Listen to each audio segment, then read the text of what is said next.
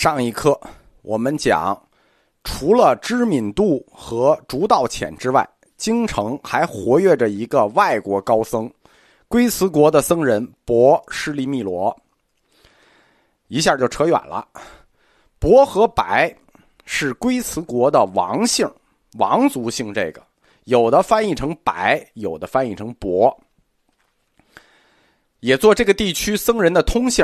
就是说，除了那个竹枝，呃，檀，这是一个通姓。按照中国佛教史的惯例，这位博士利密罗也是一位太子，但是他必然没有去做那个国王，而是弃王位出家。这个模型自释迦摩尼以后被一再的引用，但事实也确实如此。他把王位传给了他的弟弟。出家到了中国，我很怀疑啊，这个其实只是新疆库车地区的一个村长，现在那个地方人口密度也不大，那个时候应该更少。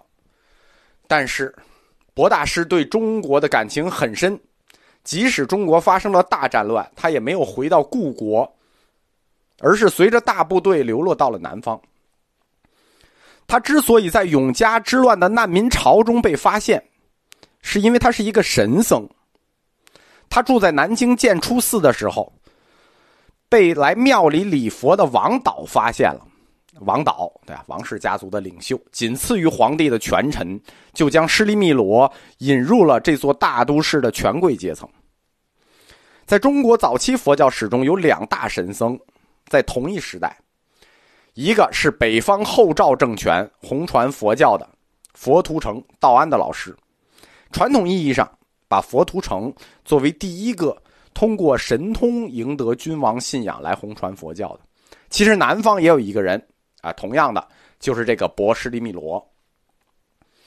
施利密罗是中国世人佛教中的一个传奇，在东晋这座新都城的权贵和高级士大夫中，他是一位真正受到了尊重的大法师，而且也是唯一的一位外国法师。他为佛教在南方士人阶层中的推广起了一个关键作用。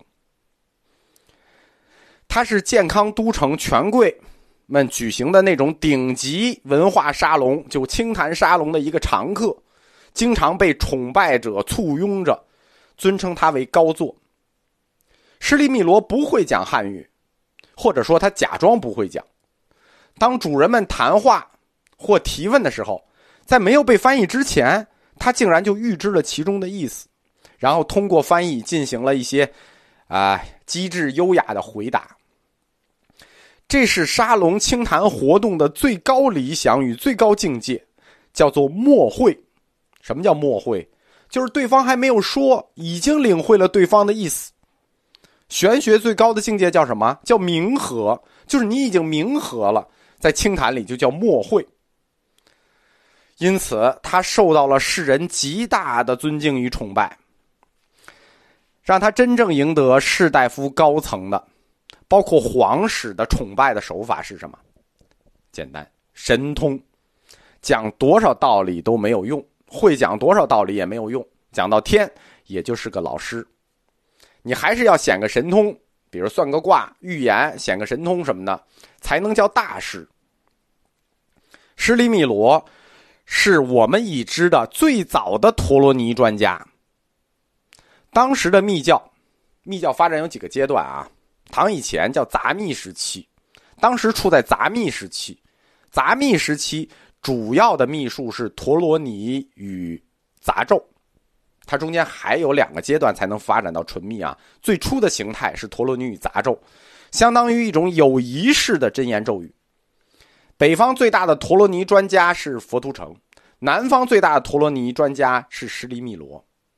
他比佛图澄厉害在于，他翻译这些密咒。都城的各个沙龙里，都传说着这位外国高僧的神神奇异事啊！他被看成东晋的国宝。根据他的崇拜者为他做的传记说，博大师。的法术与咒语从未失效，那就厉害了。要从未失效，那这个事儿就厉害了。因为早期的陀罗尼啊，它都是要解决具体事儿的，比如治病，那你就得治好哦；消灾，那你你就得驱灾哦；降雨，那你你念完咒就得降雨。早期神僧都是很有一手的，基本上都是因为他们这个法术没有失效。在佛教史上，施利密罗也要荣登我们讲的著名易经家的行列，因为他是我们已知的最早翻译密教经书的法师。传世有三部作品，就是三部陀罗尼，而三部陀罗尼都很有名。大孔雀王神咒、孔雀王杂神咒、大灌顶经。了解密教同学一下知道了，那这太有名了。这都是中国杂咒时期最有名的咒语，因此施利密罗也可以称为中国南方密教的宗师。作为密教宗师，那他的盛名显然不会来自于他对佛教义理的理解或者沉思，或者像我们这样的噔噔噔噔噔讲。对吧？历来所谓高僧，使人真正的心悦诚服的崇拜，不是佛教理论的高深，因为有几个人真的愿意去听道理啊？你多少都有点超人的、超自然的能力才行。都城有影响力的人物、士人阶层的，都为博大师的神通所折服。政坛啊。